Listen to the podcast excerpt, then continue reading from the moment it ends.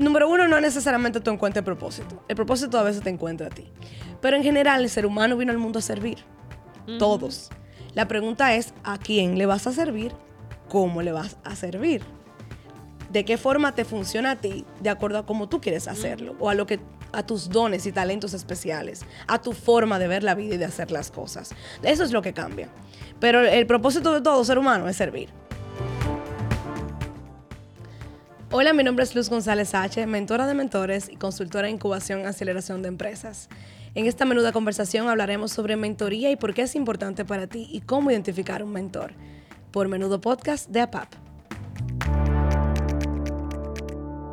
Luz, muchísimas gracias por venir a conversar con nosotros sobre este tema tan interesante, el impacto de la mentoría en nosotros, en los emprendedores, en los colaboradores de las empresas y cómo poder identificar ese mentor que te puede acompañar a lo largo de tu trayectoria profesional.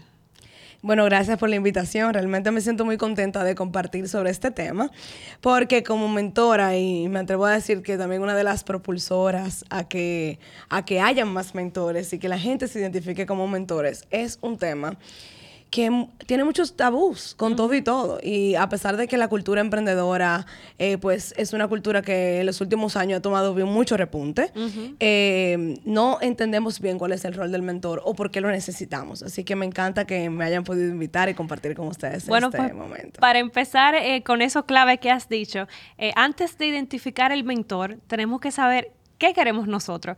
Y una frase que tú dices mucho es, solo el autoconocimiento es la clave. Cuéntanos un poquito sobre eso. Mira, eh, en mis años de experiencia como mentora y como emprendedora, que estoy en esto como desde 2012, por ahí, eh, pues yo me he dado cuenta que cada etapa positiva de mi vida profesional ha venido a través de un profundo autoconocimiento, un profundo proceso de entender y descubrir cuáles son mis talentos, cuáles son mis habilidades, eh, sobre todas las cosas, qué me, quién me necesita, a quién yo quiero servirle en el mundo. Y sobre todo, más que nada, mejor dicho, el tema de qué me llena de energía. Y eso es lo que yo le llamo la zona genio, eh, que es la principal fuente de, conocimiento a nivel de tu, tu autoconocimiento hacia los demás. Entonces, ese proceso de autoconocimiento es ideal y nunca se acaba que es algo que creemos que se termina. Ah, bueno, ya yo me di cuenta que lo que yo quiero hacer en la vida es ser mentor, o es ser profesora, o es montar un negocio de comida, o es, ¿verdad? Pero resulta que eso no acaba ahí, porque puede ser que hoy ese sea tu contexto, tu situación, y que tus conocimientos y tu experiencia pues culminen en esa actividad profesional sin embargo, en cinco años, en tres años la vida te puede cambiar. A mí me pasó, por ejemplo, que yo soy madre ahora, tengo un bebé pequeño. Y cuando llegó la maternidad a mi vida, pues entonces las prioridades cambian. Entonces el proceso de autoconocimiento es constante y es vital porque si tú no estás conectado contigo, no estás conectado con, ese ser especial y esa luz interior que tú tienes, entonces eh, es muy difícil traer a la vida, a la vida y hacer realidad un sueño, una meta, un proyecto. Y para mí es vital que tú te mires en el espejo, entiendas y te cuestiones también hacia dónde quiero ir, qué quiero hacer, en qué soy bueno, qué no me gusta, qué no es negociable para mí. Me encanta eso que dices de la zona genio y cómo lo defines así fácilmente de asociar y de recordar. Eh, algunas, algunos hábitos o cosas que podemos incorporar en nuestro día a día para encontrar esa zona genio y luego que la encontramos, mantenerla, seguir eh, mejorándola, como tú dices, puliéndola. Sí, mira, con el tema de la zona genio, yo siento que cada día es una oportunidad para uno autocuestionarse y comprenderse. Entonces puede ser que tú hayas tenido un buen día de trabajo, y, pero no te cuestionas por qué. Entonces, si no te cuestionas por qué, simplemente pasa desapercibido, porque como seres humanos tendemos a enfocarnos en lo negativo. Entonces, cuando tenemos un buen día, no nos cuestionamos por qué tuvo un buen día. Entonces, parte de tu zona genio es también tú, todos los días, tomarte el tiempo. Antes de dormir, por ejemplo, es una buena oportunidad para tú decir, ok, ¿qué pasó hoy? ¿Cómo me sentí hoy? ¿Qué actividades realicé? Tuve reuniones, eh, escuché un podcast como este, o leí un libro, o de camino al trabajo, en el tráfico, me pasó tal cosa. Eh, ¿Cómo me sentí? Qué cosas, qué ideas tuve en el día, tuve en el día, porque también tenemos buenas ideas a veces y se nos van porque no nos, nos sentamos a escribirlas. Entonces yo creo que un buen ejercicio para mantener eh, ese motor del, del autoconocimiento y esa zona genio activa es ese, cuestionarte todos los días cómo te fue, cómo te sientes, para dónde vas y qué pasó hoy. Y llevar ese registro reflexivo de todo eso que nos pasa. Y le llamamos journaling, le llamamos diario, le llamamos, bueno, diferentes maneras. No siempre se lleva de la misma forma. También yo soy de las que dice que a todos nos funciona cosas diferentes. Es así. Y a veces nos queremos encasillar. Bueno, todo el mundo está haciendo journaling, entonces hay que... No, es que te funciona. Tal vez te funciona grabarte. Tal vez te funciona escribir en una libreta, o tal vez te funciona escribirlo en el celular, o tal vez te funciona llevar un iPad y escribir con, el Apple Pencil o lo que sea. El punto es que tú busques una forma de conectar contigo todos los días. Otra de las cosas sobre las que has conversado en tu trayectoria es precisamente ese tratar de desmitificar temas como la productividad, el equilibrio, que tanto nos gusta mencionar, pero que a veces no entendemos de lleno. ¿Por cuáles términos tú recomiendas sustituir estos o cuál es tu definición sobre estos temas que están tan de moda hoy en día? Mira, qué bien que tú lo traes sobre la mesa este asunto. Y antes de decirte como mi perspectiva sobre esos temas, es importante que sepan que yo no estoy en contra, ¿verdad?, de eh, los temas de productividad y demás. De hecho, excelente. Lo que yo estoy tratando de invitar a la gente es a cuestionarte ¿Qué te produce esa palabra en ti? ¿Qué activa esa palabra en ti?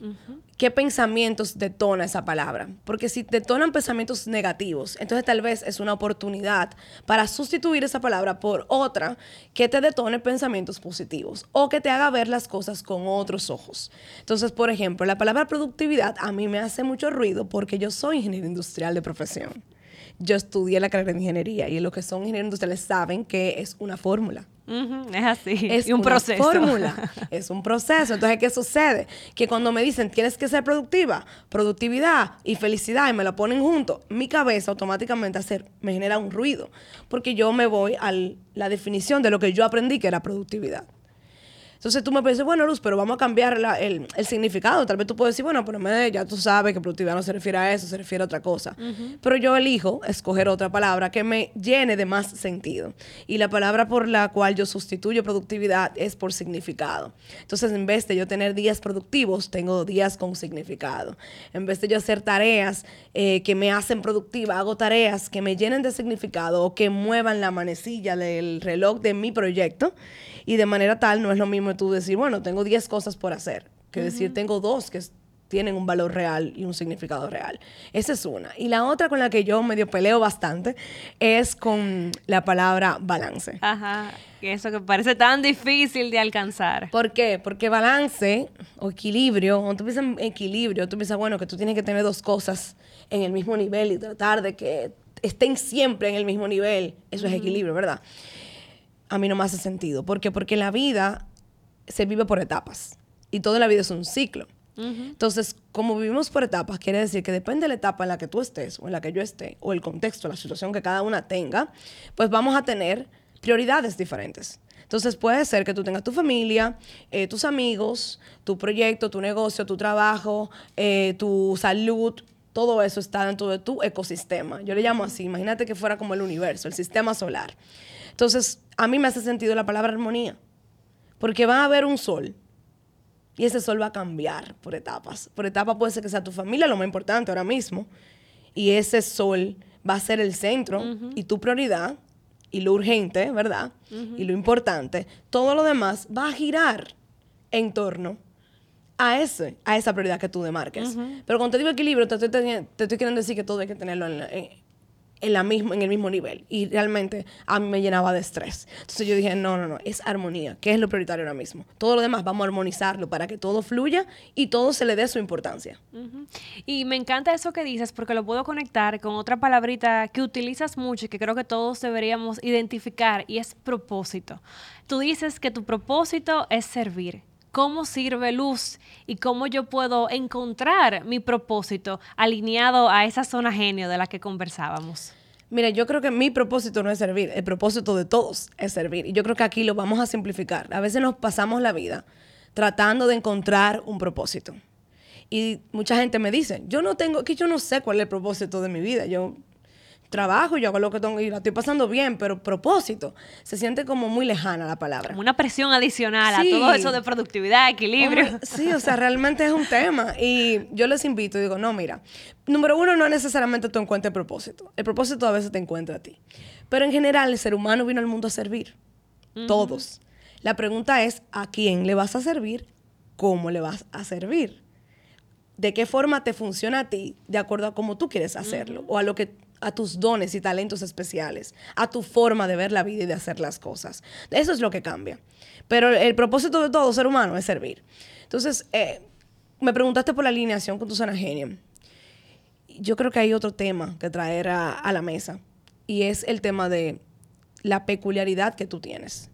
Tú tienes autenticidad, originalidad que viene contigo por ser quien tú eres, porque tu trayecto, tu historia, tus experiencias, nada más las tuviste tú. Es así. Nadie más en el mundo. A pesar de que, pues, mira, pudimos haber estudiado la misma carrera, ha hecho los mismos cursos, hablado con las mismas personas. Y como quiera la forma en la que tú ves las cosas, va a tener una tonalidad diferente a la que yo voy a traer a la mesa. Entonces, hay un aspecto que es ser honesta y honesto contigo mismo y darte cuenta cuál es tu luz interior y no opacarla y traer esa, esa luz y colocarla arriba de la mesa. Y, no tratar de esconderla. Porque la medida que tú sigas tratando de esconder tu autenticidad, tu originalidad, la forma en la que tú ves las cosas, no hay zona genio, no hay propósito, no hay nada. Al final es, se resume todo en eso. Porque ya tú eres esa luz, que esa visión que tú tienes necesita para realmente expandirse. Entonces, cuando verdaderamente haces las paces con eso y dices, ok, es que yo soy así, es que esta es mi forma de hacerlo. Y, y me encanta sin importar los estereotipos, sin importar que hayan 500 personas en el mercado haciendo lo mismo, entre muchas comillas. Eh, no, tú traes algo a la mesa que alguien allá afuera esté esperándote para escucharlo, para consumirlo, para utilizarlo. Y quien tiene la responsabilidad de hacerlo eres tú. Tú ves, este es el menudo que necesitabas.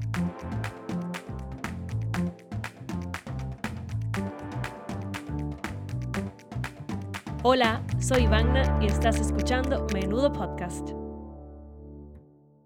Es así, dentro de todo este ecosistema que mencionas, eh, es importante tener a las personas correctas que nos acompañen en ese camino. Y ahí, bueno, lo asociamos con ese término de mentoría, de mentor, de ese eh, acompañamiento. ¿Qué es ser un mentor? ¿Y cómo sé si o tengo talento para ser mentora o debo identificar un mentor que me acompañe en ese camino? Mira, empezando por los que pueden ser mentores. ¿Qué es un mentor? Un mentor es una persona que sirve de guía, o sea, sirve de guía eh, a través de un trayecto específico, ya sea profesional o de vida, hay diferentes tipos de mentores, para llevarte por tu propio trayecto personal y dotarte de herramientas o de, o de preguntas y conversaciones para que tú encuentres ese camino de la mejor manera o lo transites de la mejor manera. Eso es un mentor. Entonces, ¿qué sucede? Se liga un poco con el término de coach y hay todo un dilema acerca de eso y nos pudiéramos echar un podcast entero nada más hablando de la diferencia. Sin embargo, eh, aquí lo voy a ligar con la otra pregunta de cómo tú sabes si tú eres mentor. Pues básicamente tiene que ser una persona con experiencia en su área, o sea, alguien que ya haya cursado un trayecto, que tenga experiencia, eh, proyectos positivos y fallidos, ambas cosas, eso es ideal. Eh, ¿Por qué? Porque la persona que te va a, escoger como mentor, lo que necesita es eso. Necesita que tú lo veas con otros ojos. Eh, su problema, salirse de la ecuación y que tú lo guíes, preguntarte, que tú sirvas de guía, que tú sirvas de apoyo, que tú le, le, expliques cuáles son las herramientas que puede utilizar. Entonces, tiene que ser alguien con experiencia. Dos, tiene que ser una persona con mucha empatía. Eh, y sobre todo con gran respeto y ética profesional, porque tú estás a la hora del none, estás trabajando con los sueños y proyectos de alguien. Es así. Y con el ingreso de una familia. Y con el impacto de una comunidad y una sociedad. Y si me voy ahí, bueno, pues al final tu servicio está impactando el mundo indirectamente, pero es así. Entonces, tiene que ser una persona con una alta moral y ética eh, que no eh, utilice a sus mentees o a sus clientes eh, como escalón para conseguir cosas. Entonces hay un tema ahí ético-moral importante. Te hablé de la empatía porque también nos pasa. Nos pasa a los mentores que nos toca lidiar con temas personales. ¿Por qué? Porque quien está emprendiendo un proyecto, un negocio, tiene todas las emociones a flor de piel. Y si está empezando, si es un emprendedor, pues mucho más. ¿Por qué? Porque los primeros años del negocio, el negocio está muy atado a la persona fundadora, al emprendedor. Entonces, les pasa que tienes que lidiar con problemas personales y problemas del negocio. Y problemas del negocio que se vuelven temas personales y etcétera. Yo no soy fan de decir que los negocios son negocios y lo personal es lo personal. Para mí eso es una mentira, porque somos seres humanos. Eh, y cuando tú estás empezando un proyecto, ¿a quién tú usas primero? Tú llamas a tu mamá, a tu prima, a tu tía, para que inviertan en ti primero, lo que se le llama Friends, Families and Fools, ¿verdad? Las tres Fs en, en, en temas de inversión. Entonces ya de ahí es personal tú buscas una amiga que sabe diseñar, un, fulano que te hizo esto que ya déjame volver a llamarlo. Entonces tú empiezas a jalar de tus recursos, que son tu red de contactos. Todo eso es personal. Entonces yo quiero decirte a ti que no, que deja los sentimientos de afuera y que eso que explotó con fulano, olvídate de eso, vamos a hablar de estrategia nada más.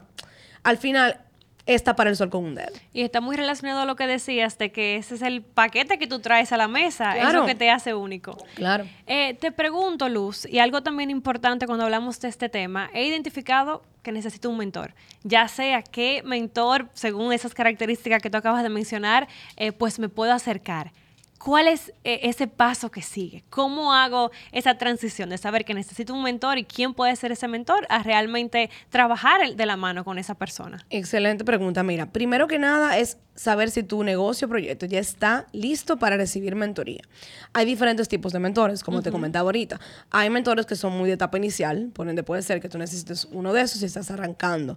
Pero hay otros que son un poquito más high ticket, que son mentores que ya tienen una experiencia vasta en su área o que te traen a la mesa situaciones y herramientas que te pueden mover el piso para romper esquemas y que tú alcances un siguiente nivel mucho más grande. Entonces, dependiendo. Eso es lo primero. Identificar en la etapa en la que tú estás y qué tipo de mentor necesitas. Lo segundo es, hay mentores en todas las áreas. O sea, tenemos mentores de marketing, mentores de estrategia, mentores de vida, mentores que son ligados, como yo, por ejemplo, que trato tanto vida como negocio y ese sistema de vida en general. Entonces, también tienes que identificar cuál es el problema o la situación que quieres atacar y qué tipo de mentor te puede apoyar mejor en ese sentido. Si ya tú identificaste esas cosas y ya encontraste al mentor, ¿cómo te das cuenta si es una persona que verdaderamente va a estar alineada contigo? Valores iguales. Eso es lo primero. Porque no puedo buscar una persona que tenga un set de valores que corrompa mi sistema de valores. O que me lleve por un camino, o que lleve a mi proyecto o mi negocio por un camino que verdaderamente no es el que yo quiero transitar. Eso es número uno. Número dos, eh, entender también esa, esa química. Esto es como si fuera una relación. La verdad es, esa. Entonces tú tienes que entender si hay química. Si yo con esta persona me llevo bien. Si cuando me habla yo lo admiro, lo escucho.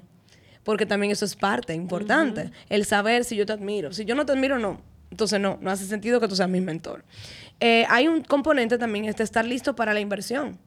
Porque tú vas a invertir no solamente en el mentor, sino en lo que el mentor te va a indicar que tienes que hacer.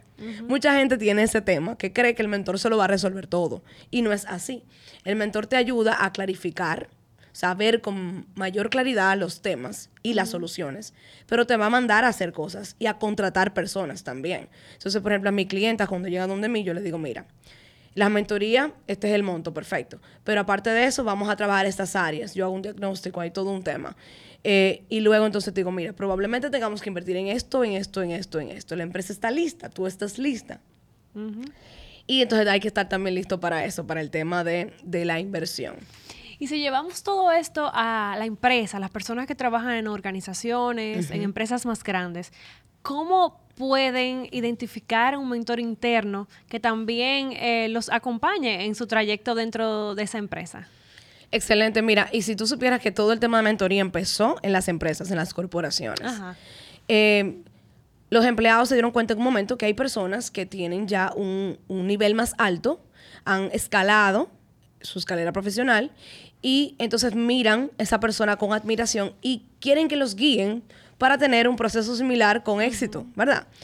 Eh, y eso es lo más importante, el saber de dónde vienen las cosas. Viene de ahí. ¿Y por qué viene de ahí? Fíjate qué interesante. Porque esa mecánica que hay en una empresa, que cuando decimos empresa ya hablamos de una corporación, ¿verdad? Que está estructurada, que tiene sus departamentos, que hay probablemente mucho más de 50 empleados. Cuando vienen de esas estructuras corporativas, tú puedes como empleado elegir quién es esa persona y acercarte y decir, me encantaría que tú seas mi mentor. Y ese mentor funge como esa guía, pero también como casi que como un maestro. Es una persona que quiere tu bienestar, que quiere que te vaya bien, que quiere verte crecer, ¿verdad?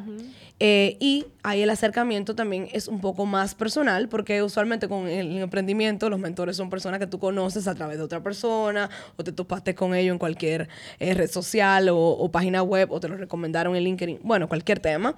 Pero aquí en la empresa ya es diferente, porque hay un, hay un tema más íntimo, pertenecemos a la misma institución, tenemos un set de valores similares por eso mismo. Entonces ya aquí el acercamiento es más directo. Y mi recomendación sería, busca una persona que verdaderamente tú admires su trayecto en la empresa, que tú puedas decir, wow, me encanta la forma en la que lo he hecho, me encanta cómo dirige, me encanta cómo lidera, me encanta el experticia que tiene en su tema y déjame hacer ese acercamiento, que puede ser positivo también el, el, preguntarle con anterioridad si tiene disponibilidad, porque esto, aunque no vaya a ser remunerado, necesita un tiempo y una dedicación. Entonces hay una parte que hay que preguntar si está disponible, si le gustaría, ¿verdad?, hacerlo. Y, bueno, las veces que, que, he escuchado historias me han dicho que les han ido muy bien tenía tanto los que son mentores como los que son eh, em, eh, colaboradores que quieren esa mentoría. O sea que ahí es cosa de vencer cualquier miedo y tomar ese paso y acercarse. Claro que sí. Totalmente de acuerdo. Decías que cada persona trae su propio set de herramientas, que es un ser único precisamente por todas las cosas que ha tenido que pasar. Cuéntanos un poco entonces qué hay detrás, cuál es la historia de la luz que vemos y que conocemos hoy en día. Wow. Eh, yo les mencioné ahorita que yo soy ingeniero industrial de profesión. Resulta que cuando estaba cursando mi carrera, yo me di cuenta que no sabía para qué iba a usar mi carrera. Llegó a ese punto que creo que nos pasa a muchos, donde decimos, wow, yo me metí en esto, pero realmente yo no sé qué voy a hacer con esto. Porque tal vez no es como medicina, que tú, bueno, voy a ser médico y tú tienes una vocación y un tema ahí, ¿verdad? Pero en el tema de ingeniería industrial también hay tantas opciones que se puede hacer con esa carrera, es tan versátil, que llegó un momento de donde yo dije, yo no entiendo qué yo quiero hacer con esto, no sé para dónde voy. Entonces todo lo que yo veía, que el mundo me decía que debía de ser el ingeniero industrial, eran cosas con las cuales yo no me sentía alineada. Trabajar en una zona franca, para nada. Eh, trabajar dentro de una institución tal vez un poco más corporativa, en un área de procesos, tampoco me visualizaba ahí. Entonces, yo decía, ok, ¿qué yo voy a hacer con esto? Y ahí fue como esa primera crisis existencial de la que yo creo que todos pasamos varias veces en la vida. Y esa fue mi primera, que me llevó a cuestionarme qué yo podía hacer con lo que yo había aprendido y con mi conocimiento. Y qué yo quería para mí. ¿Qué estilo de vida yo quiero vivir? Y ahí fue, fue que descubrí la palabra emprendimiento. Entré a trabajar en el centro de emprendimiento de mi universidad y empecé a rodearme de emprendedores, de personas, de negocios. Me di cuenta de que para emprender un negocio tú puedes ser lo que sea. Tú no necesitas un título específico. Cualquier set de habilidades que tú tengas puede ser utilizado para crear un negocio innovador o para crear un negocio para simplemente ser feliz. Y entonces ahí empieza mi mundo de emprendimiento. Más tarde me graduó, trabajé en una institución financiera por un poco tiempo, renuncié y cofundé mi primer negocio que fue Coworking Deo que fue el primer coworking space en Santo Domingo dedicado a empresas de tecnología, startups, negocios tradicionales y no tradicionales. Em, un proyecto muy bonito, duró tres años. Fue excelente porque pudimos catalizar todas las iniciativas que estaban sueltas a nivel de emprendimiento todavía en ese entonces se hablaba de emprendedurismo, que ya no se dice. en ese entonces era que se decía. Pero fue una bonita experiencia, sobre todo porque creamos el primer programa de preaceleración de empresas que antes no estaba en el país. Lo hicimos dos años y luego entonces yo me doy cuenta que esto era full lo mío, que ya no había vuelta atrás. Me certifico como consultora en incubación y aceleración de empresas y, em, y empiezo a trabajar como consultora para algunas instituciones financieras que tienen programas de emprendimiento. Y bueno, de ahí surgió luego, más tarde, mi proyecto, mi último proyecto, que fue Pretty Busy Club, que fue una plataforma que albergamos más de 750 mujeres emprendedoras, dándole herramientas digitales y también mentoría para ella cumplir sus sueños, hacer sus negocios de manera estratégica sobre todo. Y ahí hablamos un poco del tema estratégico, porque hay que pensar estratégicamente. Interesantísima tu trayectoria y, esa eh, relación cercana que has tenido con todo este mundo del emprendimiento. Desde tu experiencia, Luz, y, bueno, habiendo acompañado a tantas personas en desarrollar sus proyectos, ¿cuál sería lo de los principales consejos que le darías a una persona que está empujando ese emprendimiento, y que está desarrollando ese proyecto? Bueno, el primer consejo que yo daría es, eh, date cuenta si de verdad esto es lo que quieres es un camino que nos lo han vendido mucho, no necesariamente es para todos. Y eso está bien. Entonces, lo primero es darte cuenta si verdaderamente el estilo de vida que tú quieres vivir, este es el camino y el vehículo financiero que te va a llevar hacia allá. Porque no es el único vehículo financiero, hay varios. Entonces, este es uno. Y si es para ti, perfecto. Eh, número dos, el, no puedo dejar de mencionar el tema del autoconocimiento porque es verdaderamente para mí la fuente de todo. ¿Quién eres? ¿Qué quieres? ¿Para dónde vas? ¿De qué forma lo quieres conseguir? ¿Qué te hace especial? O mejor dicho, ¿qué te hace escogida? Porque yo no creo que seamos tan especiales todos, sino simplemente le ponemos ahínco y, y, y empeño a las cosas. Pero ¿qué te hace? ¿Cuál es tu luz interior verdadera que la gente necesita allá afuera? Tres, y para cerrar con eso, porque me puedo ir a decir 20 aquí, pero el tercero yo creo que sería el componente de coherencia. Hay que ser coherente. Si tú estás propulsando algo, propulgando algo, es porque tú eres coherente y vives en esa coherencia. Porque todos fallamos, es una verdad, yo he fallado, todos fallamos. Pero ¿cuál es la coherencia que tú promueves y que estás promoviendo a través de tu negocio? Y cuando eso te haga ruido, revisa, porque se vale echar para atrás. Has dicho que estás trabajando en vivir tu propia definición de éxito. ¿Cuál es esa definición de éxito de luz y, qué representa para ti? Mira, luego de ambos proyectos, tanto Coworking como Pretty Busy Club, yo me di cuenta con la maternidad, que aceleró bastante el proceso, eh, que lo mío era servir a mujeres, mujeres con alto potencial y con negocios eh, que tienen un componente importante, ya sea de escalabilidad o de disrupción del mercado. Eh, y ahora mismo estoy trabajando con, con esas, ese tipo de, de, clientes. Y claro, estoy lanzando programas grupales para la primera etapa y la segunda etapa. Entonces, fíjate, en ese, en ese proceso, para mí ha sido esencial el poder conectar, el poder conectar y aprender de los demás y siempre estar abierta como esa conexión verdadera con el otro, esa conexión. Entonces, el éxito viene de esa conexión cuando tú te das cuenta cuál es tu rol dentro del ecosistema en el que tú naciste, o dentro del país que tú naciste, la comunidad, la familia en la que tú naciste, cuando te das cuenta de eso y conectas con ese entorno, entonces se aclaran muchas cosas. Para mí el éxito qué es? Poder vivir en paz conmigo misma alcanzando mis metas. Y esa es la definición que da Robin Sharma, que es uno de mis autores favoritos. ¿Por qué? Porque no importa cuál es la meta. La meta puede cambiar mañana. Mañana tú te puedes levantar y decir, oye, yo no quiero estar aquí, yo quiero hacer otra cosa. Pero si estás en paz, lo lograste. ¿Y el bienestar? ¿Cómo conectas todo esto con ese otro término tan importante, especialmente luego de todo lo que ha pasado en los últimos años y que no hemos dado cuenta que sin bienestar, pues ese éxito no llega? Para mí yo creo que el bienestar es parte de la ecuación eh, y muchas veces el éxito viene siendo casi que el resultado de tener una vida en coherencia y en bienestar. Yo siento que cuando tú llevas esas dos cosas, tanto la coherencia como el bienestar, como parte de tu vida integral, entonces el éxito llega por añadidura.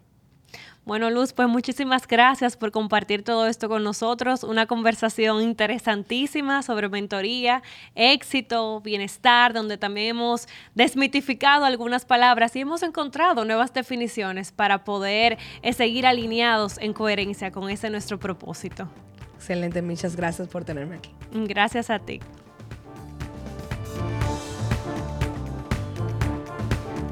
Gracias por la sintonía. Sigue la conversación por las redes sociales utilizando la etiqueta Menudo Podcast APAP.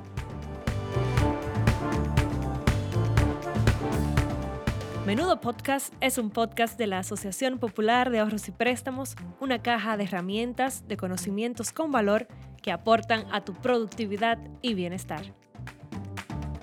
Estás escuchando Menudo Podcast.